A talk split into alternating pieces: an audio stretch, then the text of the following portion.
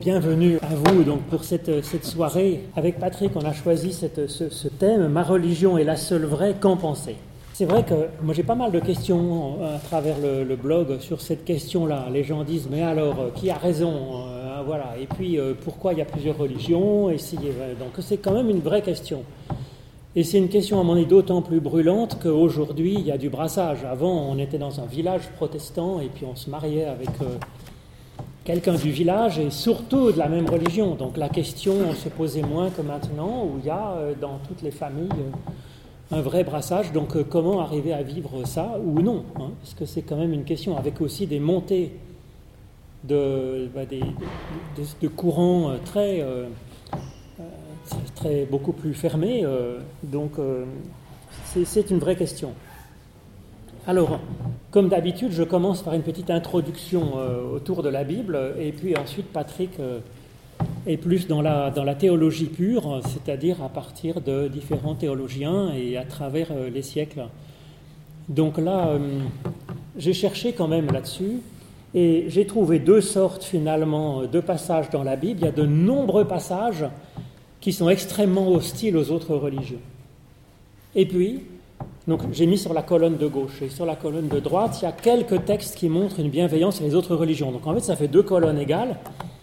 Bon, soyons honnêtes, dans, euh, quand même dans, le, dans la Bible, il y a quand même plus de passages radicalement opposés aux autres religions que de passages qui montrent une ouverture. Néanmoins, il existe un vrai courant d'ouverture explicite et puis ensuite, c'est plus dans l'interprétation euh, qu'on peut aller chercher quelque chose qui va dans ce sens-là, c'est-à-dire comme une conséquence logique.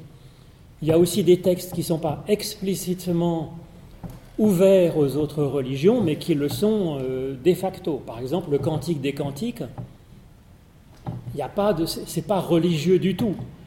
Donc de facto, euh, c'est ouvert, c'est ouvert un peu à tous. Hein. puis il y aurait peut-être d'autres textes aussi comme Job, comme l'Ecclésiaste, comme les psaumes. Il y a des psaumes, c'est spirituel, donc spirituel, c'est, euh, ça peut tout à fait convenir comme euh, des, textes spirituels soufis euh, peuvent convenir aussi bien à des chrétiens sans qu'il y ait tellement de difficultés. Donc ces textes-là, bah, ils ne sont pas spécialement anti les autres religions, ni explicitement ouverts aux autres religions, ils sont juste neutres en fait. Donc on pourrait les ajouter aussi bon, entre les deux colonnes, si je puis dire. Mais là, j'ai gardé les textes quand même relativement contrastés. Alors par exemple, le Dieu jaloux, on parle souvent, hein, voilà, l'Éternel est un Dieu jaloux, c'est surtout dans les courants Exode, Deutéronome. Donc là, c'est le premier texte, et c'est important dans la relation avec les autres. Garde-toi de faire alliance avec les habitants du pays où tu dois entrer, c'est donc quand ils vont rentrer en, en Israël, donc à envahir ce pays de peur que ces habitants d'une autre religion finalement ne soient un piège pour toi. Au contraire, renverser leurs autels, briser leurs statues, abattre leurs idoles, et tu te prosterneras pas devant un autre Dieu, car l'Éternel est un Dieu jaloux. Ça veut dire que... Ah, bonsoir. Bonsoir. Non, pas du tout. Merci. Donc l'Éternel est un Dieu jaloux, ça sous-entend que bah, si on fait des infidélités, il va être extrêmement en colère et on garantit rien. C'est-à-dire qu'il peut très bien euh, envoyer euh, des catastrophes. Sous-entendu. Bon. Autre. Euh, alors, après, on peut discuter qu'est-ce qu'on pourrait entendre par là et comment éventuellement sauver ce texte, si vous voulez. Comment on peut le comprendre. Mais en général, moi, tous ces textes où on dit méfiez-vous euh, des étrangers, méfiez-vous. Hein. On peut le relire en disant, d'une façon, euh, façon, par exemple, en tout cas psychologique, pour nous-mêmes, on peut se dire, il bah, faut essayer euh, de ne pas être dans la compromission. C'est-à-dire qu'effectivement, on sait que dans la vie, il faut faire des compromis, mais quand même, il y a des questions d'orientation, de valeurs on essaye d'avoir une vie quand même euh, un peu euh, avec une certaine inspiration, euh, une certaine inspiration droite, quoi. Hmm. ou alors on peut le lire, je veux dire, de, d'essayer de, chasser les étrangers, de briser les idoles, on, peut le lire personnellement, c'est-à-dire d'essayer d'abattre nos propres idoles, c'est-à-dire ce qui en nous tue, peut-être la transcendance de Dieu, ou c'est sans doute ça qui est, important. Après, bon, ça existe, ça existe, il faut faire avec. donc la Bible aussi, on n'est pas forcé d'être d'accord avec tous les passages, puisque là, il y a déjà une diversité. Ça veut dire qu'on a le droit de dire, bah, tel texte, moi je ne suis pas d'accord au sens littéral, euh, je vais le lire autrement, ou ce texte-là, moi je ne le retiens pas, c'est une option de Monsieur Exode, euh, et puis euh, je pense autrement. Alors, on voit dans le, deuxième roi, il y a un retour ponctuel à une pureté religieuse. Le roi, il ordonne de vider le temple de Jérusalem bah, en particulier des poteaux d'Achéra, d'Astarté, parce que c'est Thomas Romer qui parle beaucoup de ça. À l'époque, il y avait l'Éternel, il et puis il y avait sa femme, Madame Yahvé, qui était Astarté, euh, et puis on adorait finalement ce, dieu féminin, masculin. Et ils ont décidé à un certain moment euh, bah, de, de, bazarder les autres cultes et puis de se concentrer sur euh, l'adoration à, un Dieu unique, à l'Éternel et puis d'enlever euh, alors les autres dieux comme Astarté et puis d'autres, mais aussi il y avait tout un tas de, symboles euh, qui restaient de Moïse, par exemple, soi-disant, dont ils avaient fait des souvenirs, des, reliques euh, saintes, et, tout ça, ils ont, ils ont vidé le temple pour vraiment essayer de purifier leur religion. Mais s'ils purifient le temple pour, pour se recentrer sur un Dieu unique, leur Dieu unique, ça veut bien dire que ça veut bien dire qu'il y en avait plusieurs et que pendant longtemps, euh, des siècles et des siècles, ils avaient supporté d'avoir une, euh, une pluralité de, cultes et même une, bon, je dirais, avoir, euh, un culte un peu pluriel. Alors le psaume 135, 15, 21, là, ça me semble intéressant parce que ça, ça parle donc des idoles et ça essaye d'analyser un peu. Bonsoir. Oui, venez, venez. Venez. Prenez place. Merci. Et donc, euh, les idoles des nations sont de l'argent et de l'or. Elles sont l'ouvrage de la main des hommes, des humains. Elles ont une bouche et ne parlent pas, des yeux et ne voient pas. Elles ont des oreilles et n'entendent pas. Elles n'ont pas de souffle dans leur bouche. Donc ça, ça veut dire que les idoles, elles ont effectivement pas d'activité puissante dans notre existence, comme peut l'avoir euh, Dieu à travers la prière. Donc, euh, euh, ou dans notre existence, mais c'est surtout la suite qui m'intéresse. Hein. Ils ressemblent, ceux qui les fabriquent, tous ceux qui se confient en elles. C'est-à-dire que ça c'est quand même intéressant, parce que ça veut dire que quand on se donne des idoles, le problème c'est que on va progressivement devenir comme l'idole qu'on se donne. Et ça c'est un mécanisme psychologique qui est intéressant, c'est-à-dire qu'on nous dit c'est pas tant que Dieu soit fâché, le problème c'est que bah, vous vous pourrissez la vie en vous fixant des idoles. Donc, euh, voilà. Et, vous devenez finalement comme ces idoles, c'est-à-dire que vous perdez vos yeux, vous perdez votre intelligence, vous perdez vos oreilles, votre capacité à agir, et donc c'est fâcheux pour vous finalement, si vous adorez des idoles. Alors on peut le voir pour les autres, qui parce que c'est toujours les autres qui ont des idoles, et puis nous on a le vrai Dieu normalement. Hein. on est toujours une bonne religion, hein, et puis les autres c'est des sectes. Quoi il faut le lire pour nous, bien entendu.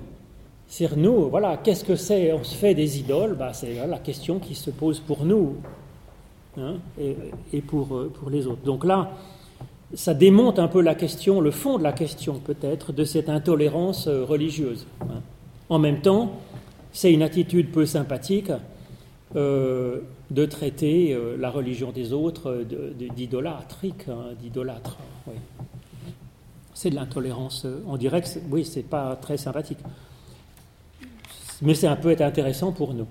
Alors après, dans le Nouveau Testament, il y a d'autres passages qui pourraient euh, sembler eux aussi très, très centrés, en particulier sur Jésus-Christ. Je suis le chemin, la vérité, la vie. Nul ne vient au Père que par moi. Sans moi, vous ne pouvez rien faire. Il n'y a pas d'autre Dieu que Dieu. Il n'y a pas d'autre médiateur que Jésus-Christ. Pas d'autre salut à travers d'autres que Jésus-Christ. Et puis Paul, hein, il n'y a pas d'autre il n'y a pas d'autre évangile que celui que je vous ai annoncé. C'est sympa, moi je trouve Galate, le dernier verset Galate 1. Si nous-mêmes, donc moi, Paul et puis mes collègues, si un ange du ciel même vous annonçait un évangile s'écartant de celui que nous avons prêché, qu'il soit anathème. Moi, je trouve que c'est particulièrement gratiné, je trouve, si vous voulez, euh, comme euh, position. En même temps, il y a de la conviction. C'est vrai. Mais je trouve que c'est presque un peu ironique, si vous voulez. C'est presque un peu ironique, parce que si, si moi-même je vous annonçais un autre évangile, je serais devenu fou, il ne pas m'écouter. Si un ange même du ciel venait vous annoncer autre chose, je ne sais pas comment il peut le comprendre, si ce n'est un peu ironiquement, c'est un peu de l'hyperbole quand même, si vous voulez, je pense. Et puis en conclusion, je mets hein, Jésus euh, qui dit ça, celui qui n'est pas avec moi est contre moi. Bon, ce qui est rigolo, c'est qu'il y a le même à l'inverse qui est de l'autre côté, que j'ai mis en face, hein, celui qui n'est pas contre nous est, avec, et pour nous. Donc, euh, hmm. si vous voulez, c'est une balle de chaque côté, euh, un partout. Je marque. Quoi? Je. Alors ça, c'est les versets fermés, effectivement. Hein, il y a, euh, donc, ils sont très fréquents. Là, il y en a quelques-uns, mais je pourrais vous en donner plein d'autres. Alors quand même, dans la Bible, il y a un vrai respect. Euh, hein, il y a Abraham qui donc euh, non seulement demande la bénédiction à Melchisédek, un prêtre euh, étranger, et, qui donne la dîme de tout son butin. Moïse qui vit 20 ans chez un prêtre païen et qui épouse sa fille. Et d'ailleurs, le prêtre païen, il va lui sauver le coup, en fait, parce que Moïse était en train de partir en faisant n'importe quoi. Et puis c'est le prêtre, le beau-père, qui va le remettre un peu dans, dans l'axe. Salomon qui reçoit la reine du sabbat, puis parmi les premiers témoins du Christ, parce qu'on est un peu dans la période déjà de préparation de Noël, ben en fait les premiers c'est des, mages étrangers qui viennent par l'astrologie en observant les étoiles. Donc il y a là une ouverture quand même à d'autres cheminements euh, qui mènent au Christ dans un sens. Alors ensuite, le très connu, c'est Jésus qui admire la foi d'un centurion romain. C'est-à-dire que pour être euh, romain, on avait le droit d'avoir la religion qu'on veut, mais fallait adorer l'empereur, comme un dieu.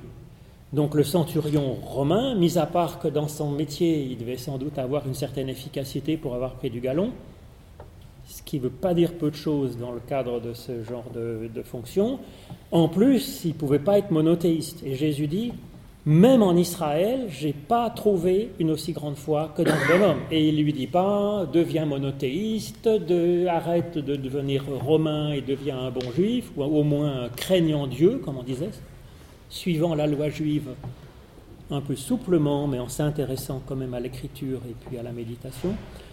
Non, il lui dit, alors là, bravo mon pote, devant tout le monde, ouvertement. Et ça, c'est d'une extraordinaire ouverture, bien entendu. Hein.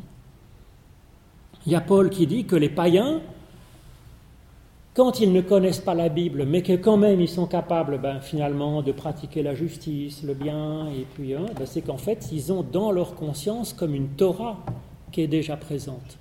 Et ça c'est quand même extraordinairement ouvert aussi, c'est-à-dire que chaque personne, même euh, païenne, euh, agnostique, athée, peut recevoir par sa conscience directement de Dieu euh, quand même quelque chose qui est de l'ordre de, de, la parole de Dieu finalement, et ça je trouve que c'est d'une très grande ouverture aussi.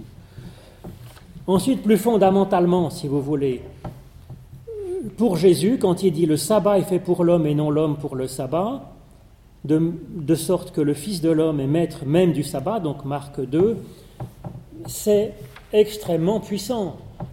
Il respecte en même temps le sabbat, bon, mais il dit on se calme, c'est un moyen au service du développement de l'humain, la religion n'est pas la finalité de l'humain. Et donc ça replace la religion comme étant un outil au service du développement de l'homme. Mais du coup, la religion n'est pas en elle-même sacrée. Si la religion n'est pas en elle-même sacrée, mais que c'est une sorte de pédagogie pour l'humain, du coup, euh, ben, en fait, euh, du coup, ça veut dire que euh, pas si grave. Et on peut négocier la religion, euh, il y a de la place pour différentes, euh, ou la désinflexion, ou de la faire d'une manière euh, souple. Alors ça, on le retrouvait déjà finalement avec Abraham, je pense, hein, quand il dit va-t'en pour toi, vers toi-même. et puis que s'éloigner de, ses pères, il y a l'idée bah, finalement de, de relation directe avec Dieu et puis de, réinventer finalement un rapport avec Dieu personnel, d'un développement personnel. Alors ensuite, il y a un autre passage extrêmement ouvert, c'est 1 Jean 4. Quiconque aime, donc euh, c'est le service de l'autre, le respect de l'autre, hein, c'est pas de l'amour des amoureux ou de l'amitié, c'est un amour assez quand même de l'ordre de, de l'éthique, si je puis dire. Quiconque aime est né de Dieu et connaît Dieu. Donc là, hein, il n'est pas question euh, de, rite, de confession de foi, de quelque chose. C'est une ouverture aux païens euh, fondamentale. Hein. Mais d'ailleurs, Paul, dans 1 Corinthiens 13, aussi, avec le fameux hymne à l'amour, il dit euh, Si j'avais toute la connaissance, toute la foi jusqu'à transporter les montagnes, si j'ai pas l'amour, je suis rien. Donc c'est pareil, ça place la religion en dessous de l'amour. D'ailleurs, il y a un autre passage de Corinthiens que j'ai mis tout à fait en bas de la feuille. C'est le même passage, hein, très très puissant. Hein, Aujourd'hui, de toute façon, la connaissance, elle est, relative. Hein. On, on, voit Dieu, mais d'une manière, euh, je dirais, un peu floue. Euh, et dans un sens, euh, ça relativise tout ce qu'on peut dire, la théologie sur Dieu, etc. Et finalement, il y a ce très beau passage. À la fin, finalement, dans le face à face avec Dieu, là, oui, je pourrais dire qui est Dieu et alors je connaîtrai comme j'ai été connu. Donc c'est cette confiance que Dieu nous connaît, puis nous on connaît vaguement un peu Dieu, mais comme à tâtons finalement, et ça relativise là aussi le côté sacré de la théologie, des rites, de choses comme ça. Alors ça, il y a des, par il y a des, penseurs, surtout, donc c'est Gauchet qui dit que le christianisme est la religion de la fin de la religion, c'est-à-dire que dans ce, ce, centrage sur la fidélité à Dieu, sur la relation directe avec Dieu, sur euh, la transformation de la personne par Dieu en personne capable d'aimer, on recentre sur cela. Du coup, euh, la religion devient finalement presque caduque. Euh, et c'est ce que l'on voit dans de multiples passages, particulièrement dans Jean 4 avec la Samaritaine, où il dit Des fleuves d'eau vive couleront dans ton sein. C'est-à-dire, c'est vraiment Dieu qui, est à l'intérieur de nous-mêmes et qui nous éclaire directement sans l'intermédiaire des prêtres, des théologiens. Des... Et du coup, il dit Voilà, il faut adorer Dieu en esprit et en vérité. Donc la question, c'est plus celle du culte, hein, c'est vraiment une religion intérieure. Et donc, ça place la religion à ce moment-là comme un, euh, un outil au service de ça. Et ça change tout, finalement. Ça permet de relativiser la religion. Ensuite, dernière petite chose que je vous proposais, c'était sur la notion même de vérité. Dans, en hébreu biblique, Emet, c'est le même mot que Emuna à la fois, ou que le Amen qui est à la fin de la prière. C'est pas de l'ordre du, vrai et du faux, c'est hein, de l'ordre de la, de la relation, de la sincérité, de la fidélité. Et donc, euh, ça change tout, si vous voulez, euh, sur la notion même de vérité. Donc on dit qui a raison, qui a tort entre le musulman et le chrétien. Ce n'est pas la question. La question, c'est une question de fidélité dans sa relation à Dieu, dans sa recherche, fidélité à soi-même, à ce qu'on est. Et donc ça permet d'avoir plusieurs églises, plusieurs religions. La bonne religion pour l'un, ben, c'est celle, hein, comme pour le sabbat fait pour l'homme, c'est celle qui va être dans le développement de telle personne à un moment donné de sa vie. Je pense que c'est un petit peu cela qu'on pourrait dire. Mais je vais laisser la parole quand même à Patrick. Merci Marc. Je, prendrai la question sous un autre, euh, sous un autre jour. L'histoire de, la théologie, entre guillemets, de la théologie qui aborde la question de la, de la religion, au départ, elle n'est pas une question, dans la mesure où quand un homme naît ou quand une femme naît, elle fait partie ou il fait partie d'une religion. Ça, c'est en gros en vigueur jusque, on peut dire, jusqu'à l'an 1000, approximativement. C'est une constitution qui, permet non seulement de donner une identité, mais qui permet aussi de rendre compte du pourquoi le monde est structuré de cette manière-là, en vertu d'une religion, euh, d'une autorité qui gère l'ensemble de la vie des vivants y compris de ceux qui ne vivent pas ou qui ne vivent, euh, plus, qui donne sa cohésion à l'ensemble de ce monde en vertu de quelque chose qui est ordonné, d'une logique qui est ordonnée, en vertu d'une volonté divine qui est compréhensible dans certains cas ou dans certaines religions, qui ne l'est pas dans euh, d'autres, enfin moins en tout cas dans, euh, d'autres. Mais c'est dans ce rapport entre ce qu'on appelle aujourd'hui le transcendant, vous savez, ce qui est, ce qui est autre, ce sur quoi on ne porte pas de discours vraiment objectif, mais c'est dans ce rapport-là que l'individu naît et qu'il euh, qu'il grandit. La religion, dans ce sens-là, elle est constitutive de sa, de sa vie, mais elle est aussi un enjeu alors, politique et religieux, cette fois, dans la mesure où, comme Marc, tu l'as laissé entendre il y, a, il y a un instant, plus notre Dieu est fort, plus le Dieu sous lequel je suis né, ou celui dans lequel ma religion a, construit son, euh, son Église est, euh, est, fort, dans le fond, plus je serai accrédité dans ma manière de, de, euh, de voir ma situation, ma position, ma raison d'être, la structure du politique, la structure de la cité, la structure euh, du pays dans lequel je, euh, dans le, dans lequel je, euh, je, vis. Donc il y a un lien étroit entre le comment je vis et au milieu de quoi je vis et la, perception que j'ai de l'ensemble du monde dans lequel je, je, vis. Et la religion permet de mettre en forme cette, cette perception, cette compréhension ce jeu d'équilibre entre, euh, entre, différentes, euh, entre différentes forces. Alors c'est clair que l'arrivée du christianisme bouleverse un peu ça, dans la mesure où c'est l'introduction d'un Dieu qui, a un message qui est complètement autre. C'est plus va taper sur ton ennemi et tu verras combien je te, euh, je te soutiens dans, dans, la réussite de tes, de tes guerres, mais on, renverse la logique en disant bah, c'est plutôt dans la faiblesse et la fragilité que ma puissance va se, manifester. Et cette religion va être assez rapidement, cette religion chrétienne au départ qui est, euh, qui est unique, entre guillemets, j'oublie les courants joanniques, pauliniens, jérusalémites, euh, de, euh, en règle générale, je les mets de côté. Je pars du principe que dans les premiers siècles, il y a une cohésion théologique, même si elle n'est pas complètement convaincante, mais il y a une cohésion théologique qui fait que tous tendent à peu près dans la même, euh, dans la même direction. Mais le christianisme se trouve confronté à quelque chose qui est quand même relativement difficile à gérer comme héritage, c'est une religion qui prône l'amour de l'ennemi dans une période qui verrait plutôt le fait que mon Dieu est celui qui permettra de pouvoir écraser les divinités du Nord, qui sont, euh, donc toutes celles des, des, euh, des, peuplades allemandes, euh, vraiment pour résumer, allemandes, danoises, norvégiennes, suédoises, qui viennent du, Nord. De l'Est, il y a les barbares qui viennent de Mongolie ou, ou presque, au Nord-Est. à l'Est, il y a une il y a un pluralisme religieux qui, trouve son équivalent en Égypte à, l'ouest.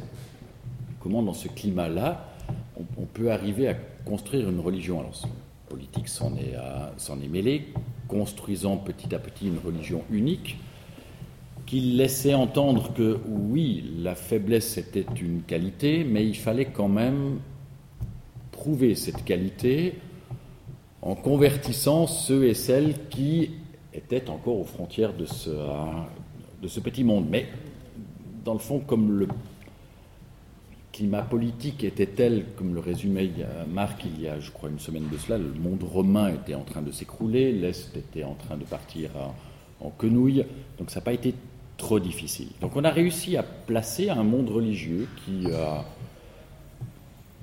mettait en avant la fragilité, mais quand même un tout petit peu à coup de, un peu à coup de sabre. Mais il n'y avait pas d'opposition, il n'y avait rien. Donc tout, s'est relativement pacifié, entre guillemets, à peu près jusqu'en l'an 1000. 1000, 1054 pour être, euh, pour être précis. Et là, il y a deux mondes qui s'ouvrent tout à coup. Il y a le monde oriental et il y a le monde occidental. Et il y a l'émergence de deux, je les appellerais pôles religieux. On reste dans le monde des chrétiens, dans le monde du christianisme, mais il y a deux pôles religieux qui, euh, qui, émergent, qui émergent.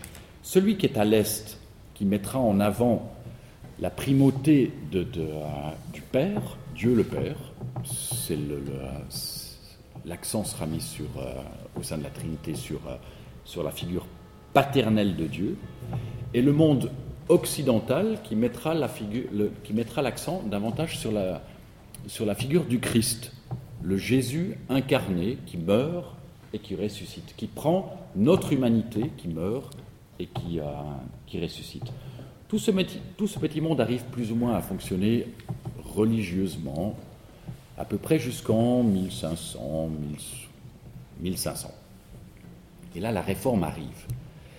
Et elle dit que la religion, ce n'est pas la porte d'accès à ce qui ne nous est pas connu, mais ce n'est, comme le Marc, vient de, le dire, mais ce n'est qu'un instrument, ce n'est qu'un outil, ce n'est que le moyen au travers duquel, un moyen qui est modulable, ça veut dire qu'un moyen qu'on peut, euh, qu'on peut adapter en fonction de la situation dans laquelle on se trouve, ce moyen, cet outil, cet instrument, doit donc, doit donc pardon, être à l'écoute de la situation politique, sociale, sociologique, de là où on annonce la bonne nouvelle. C'est un renversement qui est considérable. Cela signifie que ce n'est plus la religion qui est le pôle, entre guillemets, à partir duquel on tire son or, entre guillemets, mais c'est quelque chose qui, qui devrait permettre plutôt à chaque individu d'arriver à trouver ce pourquoi, en vertu de quoi, et comment il peut exprimer son rapport à ce qu'on appelle aujourd'hui le transcendant, le, Dieu, celui qui se révèle. Donc la religion subit à ce moment-là, je la fais courte, elle subit à ce moment-là un revers monumental, dans le sens où ce n'est plus une construction qui est inamovible qui, qui ne peut pas être changée, qui n'est que la seule héritière d'un héritage dont elle est le garant dont, elle doit assurer la pérennité, mais elle est invitée à se remettre en question. Une religion devient, en ce sens-là, fragile. Elle est encore quelque chose qui donne sa cohésion, dans certains cas, à une société, mais ce n'est plus ce qui permet de pouvoir dire vous devez, vous, citoyens, devez agir de cette manière-là, en vertu de tels critères, en vue de obtenir quelque chose. Ça reste un principe de cohésion, mais c'est un principe de cohésion qui contient en lui-même la possibilité de sa propre critique en ce qui concerne son rapport avec, avec Dieu tout ceci va continuer à se, à, se, développer. Grosso modo, je suis toujours en train de tirer vraiment des, faire un tableau à, grands coups de, à de pinceau. Tout ceci à peu près jusqu'à la période des Lumières, 18e approximativement, 18, tout début du 19e, euh, où là, il y a quelques philosophes et quelques théologiens qui vont s'interroger sur la manière dont, dans le cadre d'une religion, on peut exprimer un discours sur celui qui est l'objet central de cette religion, c'est-à-dire Dieu.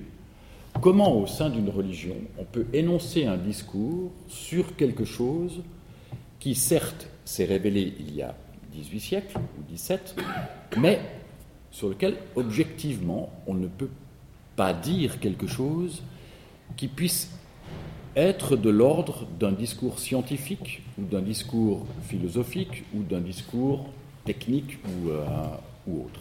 Et là, on est à 1000 combien? On est à peu près 1800. Grosso modo, mettons 1800, approximativement. Tout ce petit monde va continuer. C'est Kant qui est un des, euh, qui est un des, euh, un des premiers à, à, dire il y a une séparation radicale entre ce que l'on appelle le monde transcendant, sur lequel la religion, entre guillemets, construit, donc les théologiens construisent leur discours, et le donc transcendant, le monde subjectif si vous préférez, et le monde objectif, celui dans lequel on vit, celui que l'on peut expérimenter. Expérimenter scientifiquement. Vous faites une expérience scientifique, si elle se reproduit deux, trois, quatre, cinq fois, vous avez une vérité objective.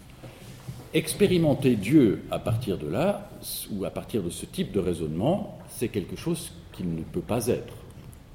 Ton expérience de Dieu ne, sera pas celle de Christian ou, euh, la vôtre. Elle, elle, sera complètement différente. Donc, ce pan-là de la théologie qui s'exprime sur l'expression de Dieu dans ce monde, en tant qu'il veut que cette religion soit la porteuse de la lumière, etc., c'est un discours qui doit être mis de côté. Tout ceci est augmenté ensuite par le développement d'une technologie, par des, euh, par des expériences, par le développement d'une euh, science qu'on appelle le positivisme, euh, avec entre autres Auguste Comte. Tout ceci va conduire au début du XXe siècle à une crise assez radicale dans la mesure où les sociétés européennes, je reste en Europe volontairement, les sociétés européennes se rendent compte qu'on peut structurer une société, dans le fond, indépendamment d'une religion, ou peut-être justement grâce au fait que l'on repousse toute forme de religion à l'extérieur de ce qui permet de donner une cohésion à un ensemble, c'est-à-dire un pays, une nation, une, euh, civilisation ou, euh, euh, ou, autre. C'est les premiers philosophes du début du XXe, qui, je pense à Bergson, qui a encore un lien avec, avec la, théologie, mais je pense à des théologiens comme, Leroy, qui n'était pas théologien d'ailleurs. Euh, l'autre euh, son nom m'échappe pour l'instant, mais c'est pas grave, c'est pas un nom qui est euh, fondamentalement important. Tout ce petit monde va se rendre compte que la religion a un pouvoir certes structurant, mais que son fondement, c'est-à-dire ce sur quoi elle s'appuie, une révélation, est un sujet qui est discutable. Il est discutable dans la mesure où il peut être remis en question à partir de la logique qui se mettait en place euh, gentiment euh, dans cette période-là, depuis maintenant presque un siècle, au début du XXe. C'est-à-dire que la, réalité de ce sur quoi repose une religion est quelque chose qui n'est empiriquement pas expérimentable. Et ce renversement-là, c'est certainement, enfin certainement, à mes yeux en tout cas, c'est celui qui permet de conduire, jusque dans les années 50, à ce bouleversement qui reste aujourd'hui encore peut-être mal digéré, c'est-à-dire que la religion, elle permet certes de pouvoir exprimer théologiquement un discours sur Dieu, mais elle ne permet pas de pouvoir rendre compte du pourquoi les événements les, événements mondains, c'est-à-dire la, succession historique euh, des, événements, se déroulent de cette manière-là. Autrement dit, le rapport entre l'humain, au sein d'une religion, entre l'humain et le Dieu qui lui donne son existence ou qui justifie l'existence du monde est rompu. Il est rompu de telle manière à ce que l'Église ne puisse plus justifier le pourquoi du monde tel qu'il est structuré, dans les, mettons dans les années 50, d'une manière qui soit cohérente. Pourquoi? Bah, La première chose, c'est la Shoah. Enfin, c'est ce qui s'est passé, en gros, pendant la dernière guerre. Un Dieu absent, alors qu'il avait promis de conduire, d'accompagner, de, prendre garde, de, ne pas oublier, de ne pas négliger euh, l'être humain, ça, c'est la première chose. Et puis la deuxième, là je suis un autre théologien qui s'appelle Moltmann, Jürgen Moltmann. Fin des années 50, Moltmann pose un pavé dans la mare en disant Certes, selon notre religion, Dieu a garanti, tel qu'on l'a compris, Dieu a garanti qu'il prendrait soin du monde, de ceux qui croient en lui, mais de l'ensemble du monde dans lequel se trouvent ceux qui croient en lui, de telle manière à ce que ce monde existe jusqu'au moment où il reviendra, jusqu'au moment où le petit Jésus reviendra. Or, il se trouve que dans les années 50, on se rend compte que on peut détruire ce monde. La bombe atomique a été, Hiroshima et Nagasaki, ont été l'exemple de la puissance de l'être humain qui non pas met à mal celle de Dieu, mais dans le fond relativise la possible puissance de Dieu de maintenir un monde à l'existence jusqu'à ce qu'il revienne. Ben, vous pouvez raser à partir de Nagasaki et Hiroshima. Les êtres humains se sont rendus compte qu'ils arrivaient à raser complètement, non seulement des villes, mais des pays entiers. Et ce renversement-là, ça a été le deuxième bouleversement qui a conduit la religion à être fragilisée sur ses, euh, fondements en tant qu'elle était le chemin qui permettait, ou le mode d'emploi, où elle possédait le mode d'emploi, qui permettait de pouvoir adresser à Dieu une prière ou une série de suppliques en lui demandant de continuer à l'entretenir de cette manière-là, tel qu'on le connaissait, de telle manière à ce qu'on puisse dans le fond, faire advenir l'avènement du, euh, royaume de Dieu tel qu'on le pensait euh, grosso modo à ce moment-là, c'est-à-dire le retour de Jésus-Christ qui devait sauver le monde euh, et introduire un. Alors, il y a deux courants, il y a trois courants, il y a le règne de Milan, pendant mille ans il y a un règne de paix où le Christ nous embarque tous sur son bateau et puis euh, on rejoint le ciel, condamnant les autres à, être euh, perdus dans les limbes. Il y a plusieurs courants, mais enfin, c'était encore la pensée qui était, euh, qui était en vigueur. Et dans ces années 50 ou dans ces années 60, il y a quelques poètes et quelques philosophes qui vont donner le dernier coup de massue entre, entre guillemets. Le premier, c'est, enfin le premier, c'est pas tout à fait le premier, c'est pas vrai, mais c'est ça reste une figure de proue.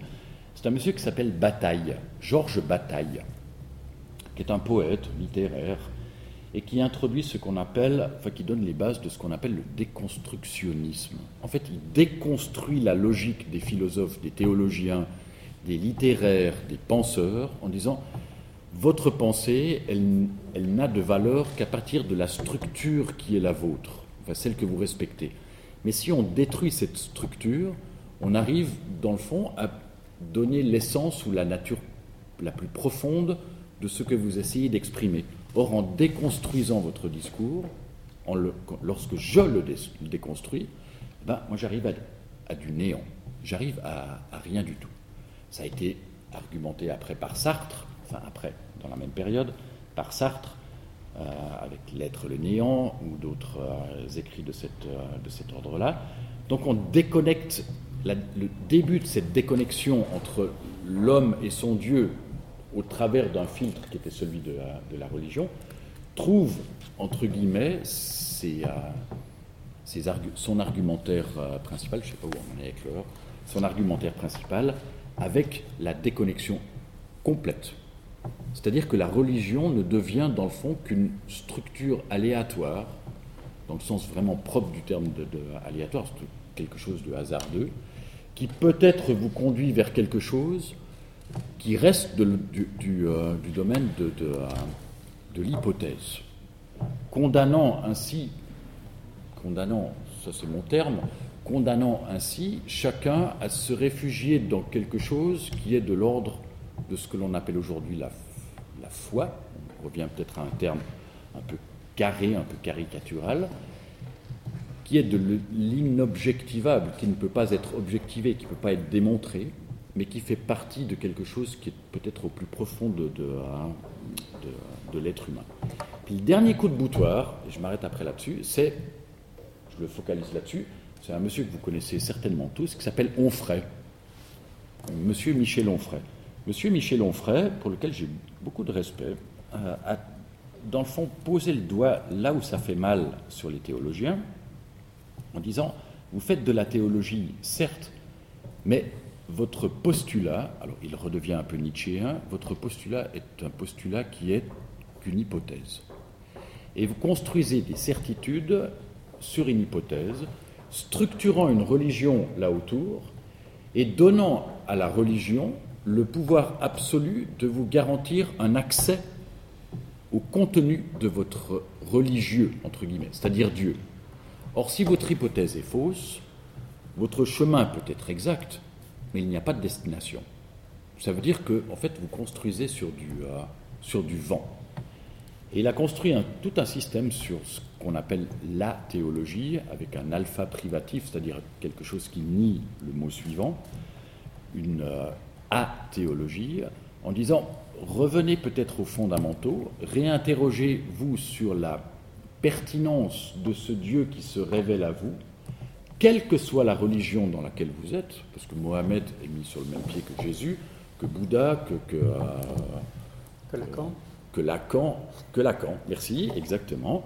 Réinterrogez-vous sur le bien fondé de ce qui se révèle à vous et comment vous arrivez, dans le fond, à le, non pas le démontrer, mais dans le fond, à en dire la pertinence dans votre existence avant de continuer à définir la structuration d'une religion qui conduit, d'après lui, à un point d'interrogation, à quelque chose qui, euh, qui est tellement évanescent, qui n'est dans le fond que le résultat d'une attente, d'une aspiration, d'un vide à, combler. Il revient, pour le dire autrement, et ce sera le mot final, il revient à ce que Marx disait, souvenez-vous, la religion est l'opium du peuple. 19e, 1940, 1842, si je, si je ne me trompe pas, quand il écrit son, euh, son manifeste du Parti communiste avec, euh, avec Engels, pas Hegel, mais Engels, il finira par dire la religion, c'est l'opium du peuple. C'est-à-dire, c'est ce qui aveugle, c'est ce qui, euh, qui aveugle et puis qui en même temps donne l'illusion de quelque chose, mais sans définir jamais ce, euh, vers quoi on est invité à tendre. J'avais dit que c'est le mot de la fin, c'est pas tout à fait juste, dans le sens où il y a une chose qui revient aujourd'hui au galop, c'est que tout se focalise autour de ce que l'on appelle religion, sans S, religion. Une manière d'être, une manière de penser, la justification d'actes terroristes, d'actes humanitaires, je pense à Caritas, au CSP ou à, d'autres, aux guerres. Berlusconi, quand il était au pouvoir, alors que Bush était en train de conduire la guerre en Irak, Berlusconi a dit Nous allons apporter la civilisation en Orient, au nom de cette religion. Il l'a dit. Oui. La religion est un concept. C'est quelque chose qui, est modulable en vertu du temps dans lequel euh, on vit, mais il repose néanmoins toujours sur la possibilité du rapport entre l'être humain avec quelque chose dont il tirerait, ou il tire son origine, sa raison d'être et le demain vers lequel il tend. Donc la justification de ces, euh, de actes. Je m'arrête là. Parce que. Merci beaucoup. Est-ce que vous avez des remarques, des, des pistes, des réflexions, des questions par rapport à... Oui Euh, En fait, je voulais juste parler sur le, le gap, c'est-à-dire euh, ce fossé qui sépare religion, nos foi et nos concrétisations de la vie sociale, la vie d'ici, etc., pour qu'il puisse y avoir cohésion, paix. Je voulais juste dire qu'il ne faut pas désespérer peut-être, parce que les choses peuvent changer dans l'avenir, dans un proche avenir, c'est peut-être à Dieu.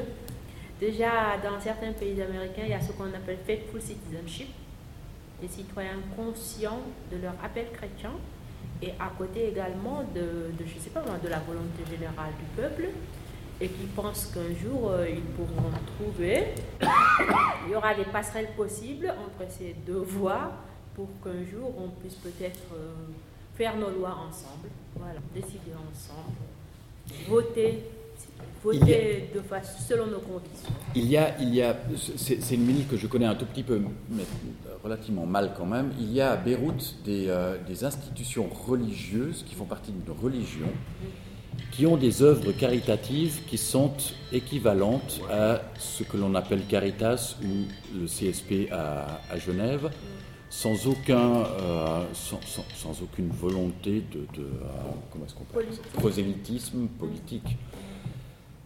Il, il, y a, il y a, au sein de religions, il y a à la fois le pire et il y a le, hein, il y a le meilleur. La, la, la, question est, la question fondamentale est de savoir, dans le fond, en, non pas en vue de quoi on le fait ou en ou en vertu de, de, de quoi on le, on le, fait, mais dans le fond, qu'est-ce qu'est-ce qui permet de penser que ce système religieux donne cohésion à quelque chose en permettant à l'autre de pouvoir être Voilà, par exemple, Saint Paul, euh, là où il était partout, Corinthe, Galate, partout, il a dû, comme vous le disiez, enseigner selon ce qui était spécifiquement utile à cette communauté. Vous voyez Tout à fait.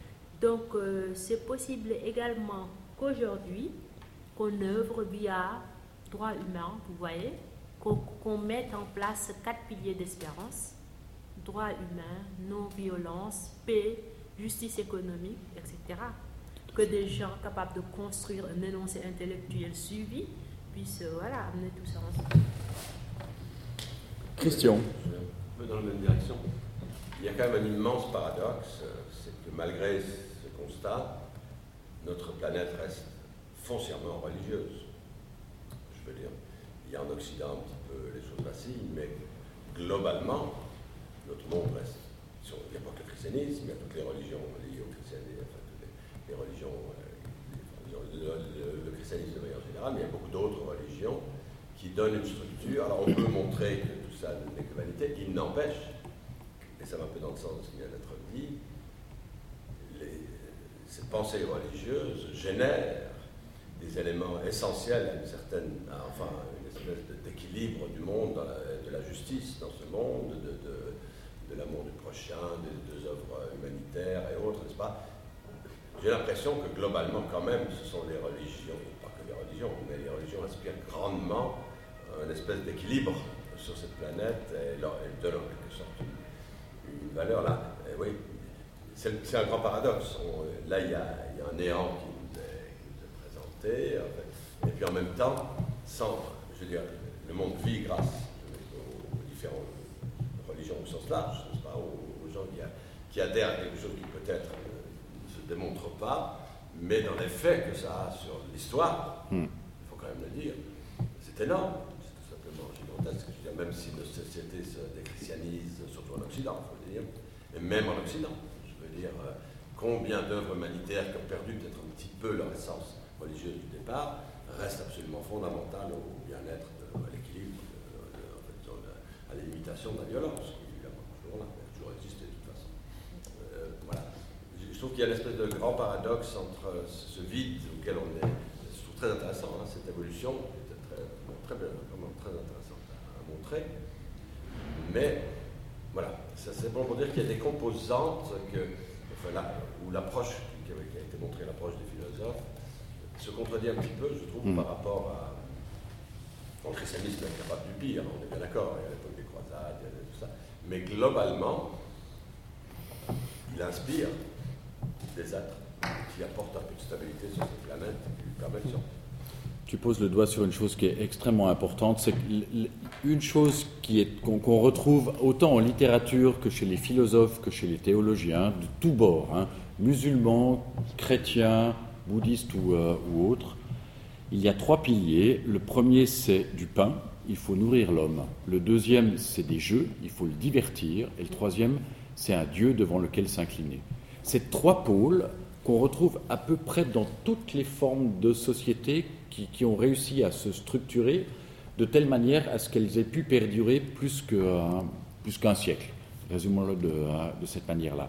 Or, le propre d'une religion, c'est justement d'essayer de tenir ces trois pôles, les, tenir, mais c'est-à-dire d'énoncer un discours qui permette de pouvoir rendre compte du pourquoi, d'où vient le pain, en vertu de quoi on peut s'amuser, c'est-à-dire dans quelles limites on peut, peut s'amuser, et devant quel Dieu, c'est-à-dire celui qui me garantit que je, je, viens de là et j'irai là-bas me donne, dans le fond, cohésion. Le, mot s'amuser me, gêne un peu. Que c'est pas un mot euh, se divertir Trouver du plaisir. Trouver du plaisir, oui. tu as raison. Que s'amuser. Hein. Oui. Sans se sentir exister, enfin vivre, être bien, trouver une identité, enfin je ne sais pas ce qu'on pourrait dire, mais se sentir exister, vivre, enfin, s'amuser, très bien. Enfin bon, non, mais ce qui me semble, c'est que bon, la religion, effectivement, j'ai l'impression en t'entendant que c'est un peu le programme finalement de Jésus-Christ de remettre, de relativiser la religion pour l'essentiel qui est au cœur de l'humain. Finalement, c'est ce processus. Mais ensuite, on ne peut pas faire autrement. C'est-à-dire que voilà, ça remet la religion à sa place. Donc des fois, euh, c'est le, le, balancier, c'est-à-dire ça va un peu loin, euh, mais euh, donc de, dire bon la religion est relative, donc du coup elle n'est plus rien et du coup je la bazarde. Néanmoins, on ne peut pas faire autrement que l'humain, il a une certaine aspiration euh, au, divin, à la transcendance, et que ça, c'est, ça fait partie. Il y a 20 ans déjà. Ça a déjà des dizaines de milliers d'années, et ça fait partie quand même de, l'humain.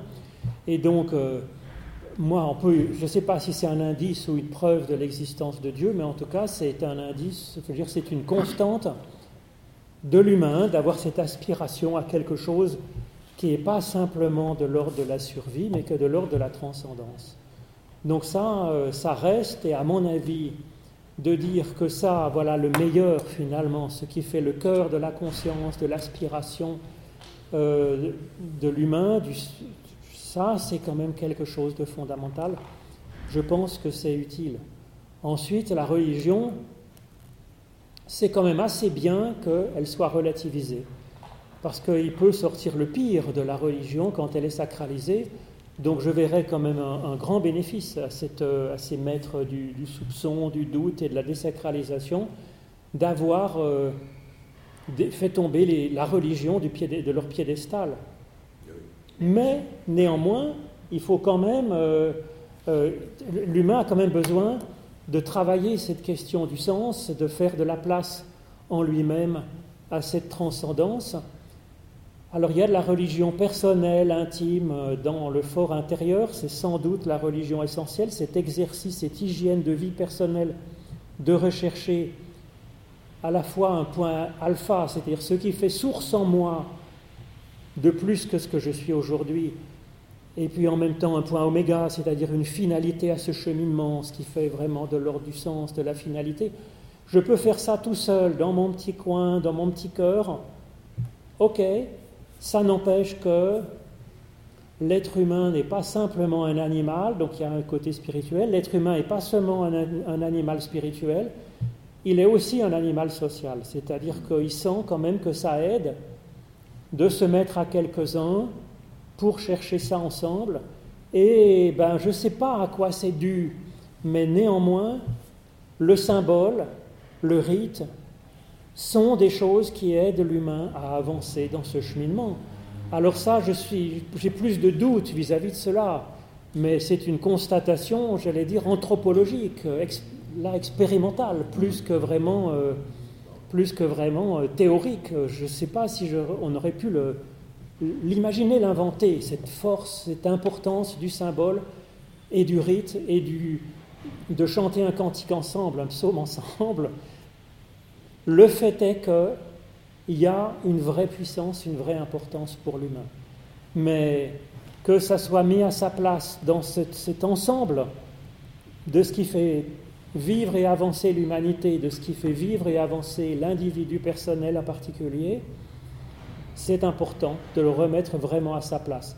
Donc moi, je verrais plus ces bouleversements en particulier des derniers siècles, mais que, bon, que les prophètes hein, commençaient déjà euh, à, initier en disant, euh, on voit Dieu dans Amos qui dit, je hais vos cultes et vos fêtes, vous rigolez et vos sacrifices, mais si j'avais besoin de respirer l'odeur de taureau brûlé sur un autel, je, je pourrais me servir tout seul. Donc cette relativisation de la religion que Jésus a encore augmentée euh, pour vraiment libérer l'homme de cet opium finalement, le remettre à sa juste place, je pense que c'est utile comme une crise d'adolescence. Il y a un moment, on dit les parents sont des cons, euh, il n'empêche que le fait qu'il y ait les parents, ça aide quand même. On s'oppose aux parents, mais n'empêche que. Et on peut ensuite, après la crise d'adolescence, on peut retrouver peut-être un juste rapport avec ses parents, avec les valeurs, avec une culture, avec une religion. Et à ce moment-là, moi j'ai bon espoir que, suite à ce moment difficile pour les religions, on retrouve une façon peut-être plus pacifiée, plus mature de rapport à la religion, aux religions au pluriel, euh, dans, les, dans les générations à venir. Moi, j'ai bon espoir de ça. Vous aviez une. Oui. Ce sera la dernière parce qu'il est 7h30. On... Je vous en prie. Lorsque j'étais enfant, j'avais besoin de Dieu. Euh, j'avais besoin de la religion pour connaître Dieu. Mais actuellement, la religion m'est un petit peu moins nécessaire euh, pour connaître Dieu parce que je, le sens, euh, c'est quand même le créateur de tous les mondes, mais cette intelligence qui, qui, est partout, je, je la, enfin qui est aussi en nous, en chacun de nous, de toute façon. Euh, bon, et d'autre part, je m'étonne toujours, mais depuis des décennies, que lorsqu'il y a des catastrophes, vous avez parlé de, de, de la Shoah, de, Hiroshima, mais même quand il y a la mort d'un enfant, par exemple, je m'étonne toujours qu'on accuse Dieu de ses malheurs. Mais Dieu n'y est pour rien. Hmm. L'homme sur terre est quand même le plus grand prédateur et, l'homme, Dieu n'y est vraiment pour rien. Il nous a donné une conscience qu'on n'utilise pas toujours pour certains. C'est vrai. Voilà. Dieu n'y est vraiment pour rien dans ces, dans ces catastrophes. Donc il faut quand même faire de la théologie. Je crois que c'est un, excellent, un excellent mot de la fin, pardon. Je pense que le plus important, effectivement, quand la religion permet non seulement permet, mais invite chacun et chacune à faire de la théologie, c'est-à-dire à repenser son rapport à, Dieu, non pas de manière individuelle ou que individuelle, mais en communauté, comme tu viens de le. Là, je suis parfaitement d'accord avec toi. Euh, là, c'est un des plus beaux cadeaux, dans le fond, que la religion puisse, euh, puisse nous faire, parce que c'est une réinvitation à visiter l'importance que l'autre a, l'autre avec un A minuscule et majuscule, dans, euh, dans ma vie. Je trouve que votre parcours de vie est intéressant parce que vous, vous avez profité de la religion et ça vous a conduit à une certaine autonomie. Et ça, je trouve que vous êtes un, je dirais, une, une preuve de finalement de cette belle façon d'utiliser la religion qui conduit à finalement pouvoir s'en passer presque. Et, et c'est, à mon avis, l'objectif de la religion chrétienne, c'est pas d'en faire que les gens deviennent de plus en plus religieux, c'est que finalement, ils atteignent une certaine autonomie finalement. Et ça, je pense qu'on peut être fier donc du parcours que vous avez eu, si je puis dire. Tout à fait.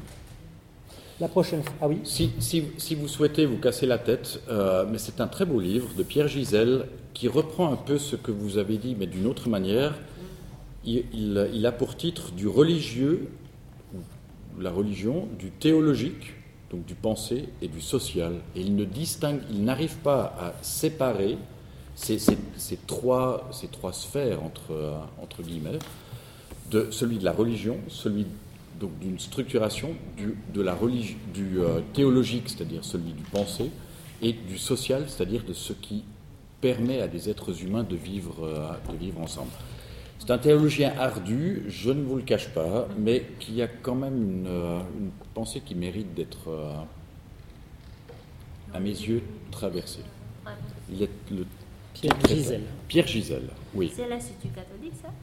Non? C'est un ancien professeur de théologie systématique ou dogmatique, si vous préférez, de, euh, de Lausanne, doyen de la faculté de théologie de, euh, de Lausanne, qui est à la retraite aujourd'hui, mais qui a écrit encore euh, avec une belle régularité. Merci. Alors, la prochaine séance, c'est sur à propos de la Bible et de la parole de Dieu, savoir comment comprendre l'un par rapport à l'autre. Et ce serait le 7 janvier, donc avec joie si vous nous rejoignez en espérant que nous serons donc euh, une belle. C'est le 7 janvier.